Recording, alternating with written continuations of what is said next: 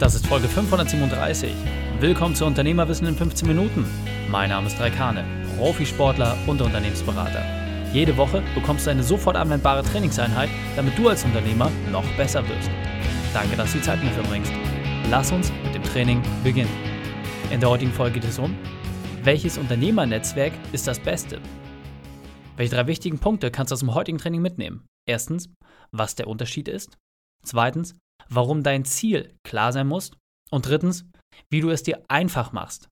Du kennst sicher jemanden, für den diese Folge unglaublich wertvoll ist. Teile sie mit ihm. Der Link ist reikane.de slash 537. Bevor wir gleich in die Folge starten, habe ich noch eine persönliche Empfehlung für dich. Der Partner dieser Folge ist IKEA. Hast du Lust, gemeinsam mit einem Interior Designer für Unternehmen deine Gewerbefläche in ein stylisches Office zu verwandeln? Du bekommst einen Einrichtungsexperten, der sich Zeit für dich nimmt und speziell auf deine Gegebenheiten und Anforderungen eingeht. IKEA bietet genau so etwas für uns Unternehmer an. Du bekommst Produkte, die speziell für die gewerbliche Nutzung geschaffen sind. Du hast einen persönlichen Ansprechpartner sowie Lieferung und Montageservice. Deine Bestellung kannst du ganz bequem per E-Mail oder Telefon machen. Übrigens, mit dem Stichwort Unternehmerwissen zahlst du nur 3 statt 5 Euro für die Planung pro Quadratmeter. So verwandelst du in kürzester Zeit dein Arbeitsumfeld in eine Wohlfühloase. Du willst dir mal ein paar Beispielplanungen von IKEA Interior Design Service für Unternehmen anschauen? Dann gehe auf ikea.de slash ids. ikea.de slash ids. Hallo und schön, dass du dabei bist. Welches Business-Netzwerk, welches Unternehmernetzwerk ist für dich eigentlich das passende? Und welche Netzwerke gibt es da draußen überhaupt? Was solltest du dabei beachten? Das sind immer mal wieder so Fragen, die von euch gekommen sind. Da habe ich mir gedacht, Mensch, dazu können wir doch vor allem auch in Anschluss an die Mittwochsfolge, wo Dr. Natalia Wichowski gesagt hat, wie sie es geschafft hat, 100.000 LinkedIn-Follower aufzubauen, mal eingeben und mal prüfen, hey, wie baut man das von null auf, ja, so dass du dich wirklich hochentwickeln kannst und vor allem, was gilt es zu beachten? Macht das Sinn, auf allen Plattformen gleichzeitig rumzutanzen, online, offline? Was sind die Vorteile, was sind die Nachteile? Darum soll es in dieser Folge so ein bisschen gehen. Und die Frage, die für mich erstmal wichtig ist, wo bist du momentan überhaupt unterwegs? Also in welchen Online-Unternehmernetzwerken? Da können wir einfach von den zwei größten ausgehen. Das sind zum einen international natürlich LinkedIn und auf der anderen Seite Xing, was so den deutschsprachigen Bereich angeht. Aber es gibt natürlich auch extrem viele Offline-Unternehmernetzwerke. Ja, also verschiedenste Formen, Farben, Varianten, wo sich in regelmäßigen oder unregelmäßigen Abständen getroffen wird mit größeren oder kleineren Gruppen. Ja, also da gibt es tausende von Sachen. Eine der sicherlich bekanntesten und frequentiertesten sicherlich der BNI. Dann gibt es, wie gesagt, verschiedene Sachen, die dort entsprechend genutzt werden. Und die Frage ist einfach, wo bist du da aktuell unterwegs? Ja, also was sind so die Themen, die dich dazu bringen, dass du auf diesen Plattformen dich bewegst. Und nochmal, völlig egal, in welchem Netzwerk, ob jetzt BNI oder andere, wo bist du momentan unterwegs? Und vor allem ganz wichtig, warum? Ja, wir werden gleich auf das Thema Zielsetzung nochmal so ein bisschen eingehen. Was aus meiner Sicht einfach immer extrem wichtig ist, Netzwerken müssen wir alle. Ja, also als Unternehmer geht es einfach darum, dass du dir regelmäßig neue Chancen erarbeitest und es ist einfach auch deine Pflicht, deine Nase nach draußen zu halten, in den Markt, in den Wind und zu gucken, wer ist da unterwegs. Also ich kann immer sagen, für mich war es einfach eine absolute Notwendigkeit, weil ich so häufig die Stadt gewechselt habe damals ich musste immer auf irgendwelche Veranstaltungen gehen, um einfach Leute kennenzulernen. Aber das ist natürlich auch ein riesiger Vorteil. Du machst nicht außerdem mit jedem irgendwie immer gleich Geschäfte, aber du baust über die Zeit einen riesigen Pool an Menschen auf. Und ich bin immer wieder überrascht, dass teilweise Leute sich nach acht, neun oder zehn Jahren bei mir melden und sagen: Mensch, Freik, ja, ich habe dich auch nicht, lange nicht mehr gehört und sowas. Aber so, bap, bap, bap, bap, bap. Und da ist halt einfach der Vorteil, wenn du in Online-Netzwerken regelmäßig präsent bist und dich mit diesen Leuten auch verdrahtest, dann bleibt das irgendwo immer da. Und manchmal spuckt der Algorithmus etwas aus, was du gepostet hast, und dann, klack, passt das genau zu dieser einen Person. Das heißt, es macht absolut Sinn, regelmäßig online wie offline unterwegs zu sein. Das Spannende dabei ist einfach, online kannst du extrem schnell viele Kontakte machen und, wie ich finde, auch sehr zielgerichtet. Ja, also bei LinkedIn zum Beispiel gibt es den Sales Navigator. Dort kannst du wirklich ganz, ganz einfach wirklich quasi bis zur Haarfarbe genau eingeben, wen du suchst, in welchem Bereich. Drückst einfach auf den Knopf, zack, zack, zack, zack, zack, wird dir das alles ausgespuckt und dann kannst du Vollgas geben. So. Notwendig natürlich auch, Jeder, der irgendwie auf diesen Plattformen unterwegs ist, bekommt jeden Tag Dutzende von Nachrichten und dann ist natürlich die Frage, wie stichst du mit deiner Dienstleistung dort heraus oder mit deinem Produkt? Das gilt es natürlich zu prüfen. Aber du kannst, wie gesagt, auch bei Xing zum Beispiel, gibt es jetzt auch eine abgewandelte Art und Weise von dem Sales Navigator, kannst du auch dort ganz gezielt die Person raussuchen. Das ist der große Nachteil in der Offline-Welt. Ich fand es immer ganz spannend, dass man teilweise irgendwie auf Treffen früher gegangen ist. Dann hat sich jeder irgendwie kurz vorgestellt. Also, wie gesagt, ich persönlich denke, dass die meisten, gerade auch in Deutschland, irgendwie im BNI unterwegs sind. Also, schreibt mir gerne auch im Nachgang nochmal, bei Social Media, welche Netzwerke ihr momentan nutzt und wo ihr so unterwegs seid. Du hast dann immer so eine Vorstellungsrunde gehabt, ja, immer relativ kurz, so 30 bis 60 Sekunden. Da wusste immer so, wer, wer da so ungefähr unterwegs ist, hast dich dann mit den Leuten entsprechend auch ausgetauscht. Bap, bap. So, aber wenn du jetzt auf einer klassischen Veranstaltung bist, was weiß ich, hier in Hamburg zum Beispiel relativ groß das äh, 12 Min Me, so, das war eine Veranstaltung, wo immer so 150 bis 300 Leute am Abend zusammengekommen sind, kurze Vorstellungsrunde vom Projekt, dann wurden halt ne, 12 Minuten vorgestellt, 12 Minuten Feedback, nächster war dran waren zwischendurch immer Netzwerken, Netzwerken austauschen. Und das Witzige dabei war, zumeist bin ich mit genau den Menschen in Kontakt gekommen, die für mich auch irgendwie interessant waren.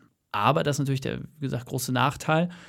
Wenn du bei solchen Veranstaltungen bist, du musst selber dich auch schon drum kümmern. Zum einen, dass extrem klar ist, was dein Ziel ist, was dein Vorhaben ist, aber auch was dein Unternehmen überhaupt macht. Ja, also dieser bekannte Elevator Pitch, zu dem ich auch schon eine Folge gemacht habe, das musst du einfach drauf haben. Ja, du musst kurz und bündig sagen können, wer du bist, was du machst und vor allem, was dich unterscheidet. Ganz, ganz kritisch an dieser Stelle, diese Unterscheidungskriterien herauszustellen. Das, wie gesagt, ist halt so ein bisschen Fluch und Segen. Online erreichst du sehr, sehr viele, aber sehr, sehr oberflächlich. Offline musst du es schon sehr gezielt raussuchen, aber du kannst natürlich dort auch viel tiefere und viel, viel intensivere Beziehungen aufbauen. So, weil nach wie vor, klar, so ein Zoom-Meeting ist super, aber es ersetzt natürlich nicht den persönlichen Kontakt.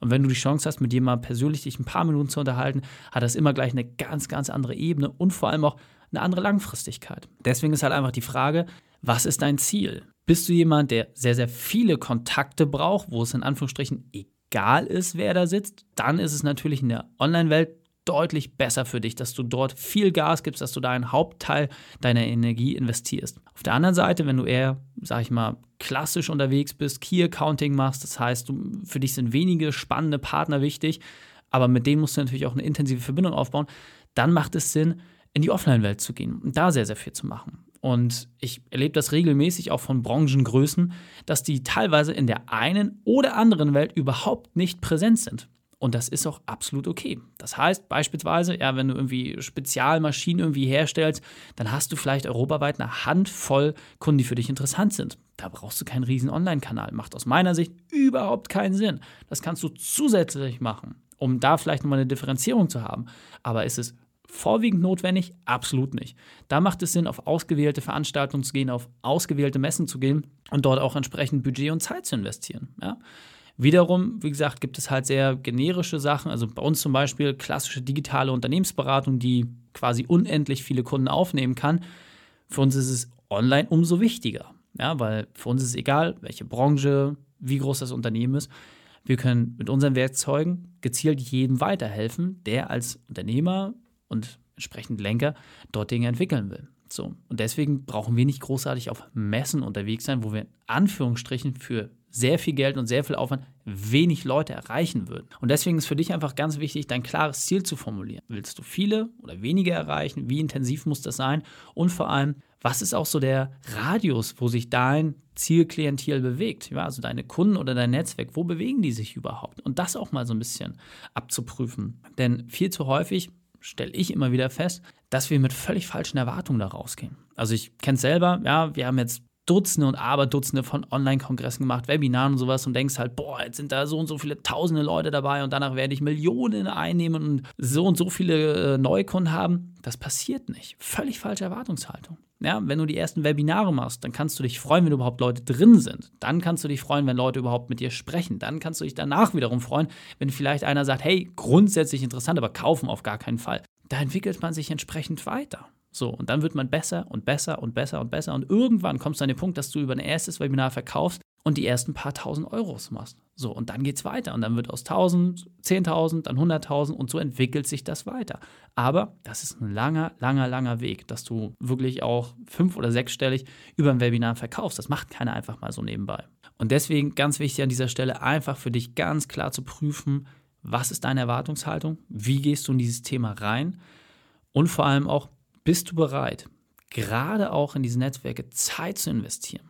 Also gerade in den Offline-Netzwerken ist sehr stark das Feedback immer gewesen, gerade auch von unseren Kunden, dass du teilweise mal ein halbes Jahr oder ein Jahr brauchst, wo du regelmäßig dort aufschlägst, wo du regelmäßig dort dein Bestes gibst, bevor etwas zurückkommt. So, und das finde ich schon mal eine echte Ansage, ja? also dass es normal ist, sechs bis zwölf Monate warten zu müssen, bevor da etwas zurückkommt. Ich bin immer so ein Kandidat, ich bin immer sehr, sehr ungeduldig, aber gut, wenn man die Spielregeln kennt, dann ist das auch okay. Denn es heißt, erst geben, dann nehmen. Und das Nehmen wirklich auch in der Form, dass du teilweise die Leute, die du extrem stark promotet hast, die du supportet hast, wo du dir den Hintern aufgerissen hast, dass die vorankommen, da passiert überhaupt nichts, kommt überhaupt nichts zurück. Denkst, da bist du teilweise auch schon sauer und so, auch persönlich angegriffen und sagst, ja, das hätte ich mir aber anders vorgestellt. Und auf einmal kommt aus einer ganz anderen Ecke irgendwie so ein Riesending, wo du so, hä, wo kommt das denn her? Und diese Sachen können wir nicht immer direkt zuordnen. Und das ist auch vollkommen okay. Aber sieh es wie ein Karma-Konto,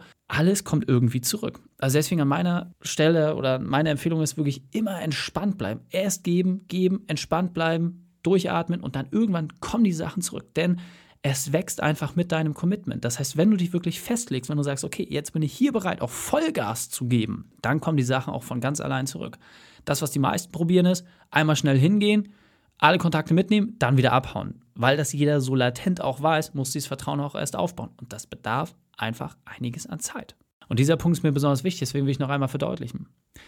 Wenn du etwas wirklich willst, dann wirst du es auch schaffen. So, und das ist jetzt entweder ein Kalenderspruch oder eine Lebensweisheit. Wichtig ist, diese Netzwerke, egal ob jetzt online oder offline, leben von der Interaktion von Sendern und Empfängern. Und du bist immer beides gleichzeitig. Das heißt, je besser du sendest, desto mehr Empfänger wirst du auch bekommen. Und das kommt halt einfach immer darauf an, dass du auch Spaß dabei hast und dass du auch Bock hast, dich weiterzuentwickeln. Und wenn du dann noch den Fleiß reinsteckst, dann wirst du auch wirklich maßgeblich Erfolge erzielen. Und jetzt weiter im Text. Das heißt, ganz wichtig für dich an dieser Stelle, leg eine Strategie fest. Bei uns zum Beispiel muss ich ganz klar sagen, die Erstansprache, das sind alles Sachen, die ich natürlich am Fließband vorproduzieren kann. Ja, Inhalte, bababab, wir haben ja mittlerweile ein sehr, sehr großes Team, das sich darum kümmert. Also ich würde das gar nicht schaffen, diese Präsenz auch überall zu haben, würde ich das alles allein machen, jeden Artikel selber zu schreiben, jedes Video selber fertig zu machen, jede Podcast-Folge nachzubearbeiten.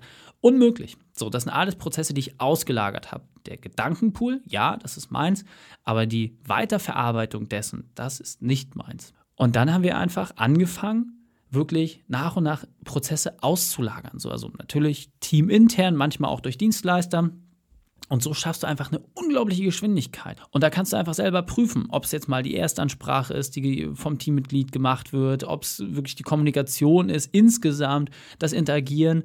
Du kannst so viele Sachen auslagern, die sehr anstrengend sind, wenn man sie persönlich macht. Klar, auch in der Online-Welt, was du persönlich machst, hat immer den tieferen Eindruck und kommt natürlich auch aus dir heraus. Aber du schaffst natürlich auch nur eine limitierte Anzahl. Deswegen zum Anfang meine Empfehlung, Mach die Sachen persönlich, eigenständig und dann lagere diese Prozesse einfach aus. Ja, Schritt für Schritt alles nach und nach auslagern, wo du einfach merkst, hey, das muss in einer hohen Schlagzahl gemacht werden oder das ist einfach eine Fleißkomponente. Das musst du dir nicht alles selber aufbürden. Und dann kommst du auch genau an die Ergebnisse, die du haben möchtest. Deswegen fassen wir die drei wichtigsten Punkte noch einmal zusammen. Erstens, definiere dein Ziel. Zweitens, wähle eine Strategie. Und drittens, lagere Prozesse aus. Die Shownotes dieser Folge findest du unter reikane.de slash 537. Alle Links und Inhalte habe ich dort zum Nachlesen noch einmal aufbereitet. Dir hat die Folge gefallen? Du konntest sofort etwas umsetzen? Dann sei ein Held für jemanden und teile diese Folge. Erst den Podcast abonnieren unter reikane.de slash podcast oder folge mir bei Facebook, Instagram, LinkedIn oder YouTube. Denn ich bin hier, um dich als Unternehmer noch besser zu machen. Danke, dass du die Zeit mit mir verbracht hast. Das Training ist jetzt vorbei. Jetzt liegt es an dir. Und damit viel Spaß bei der Umsetzung.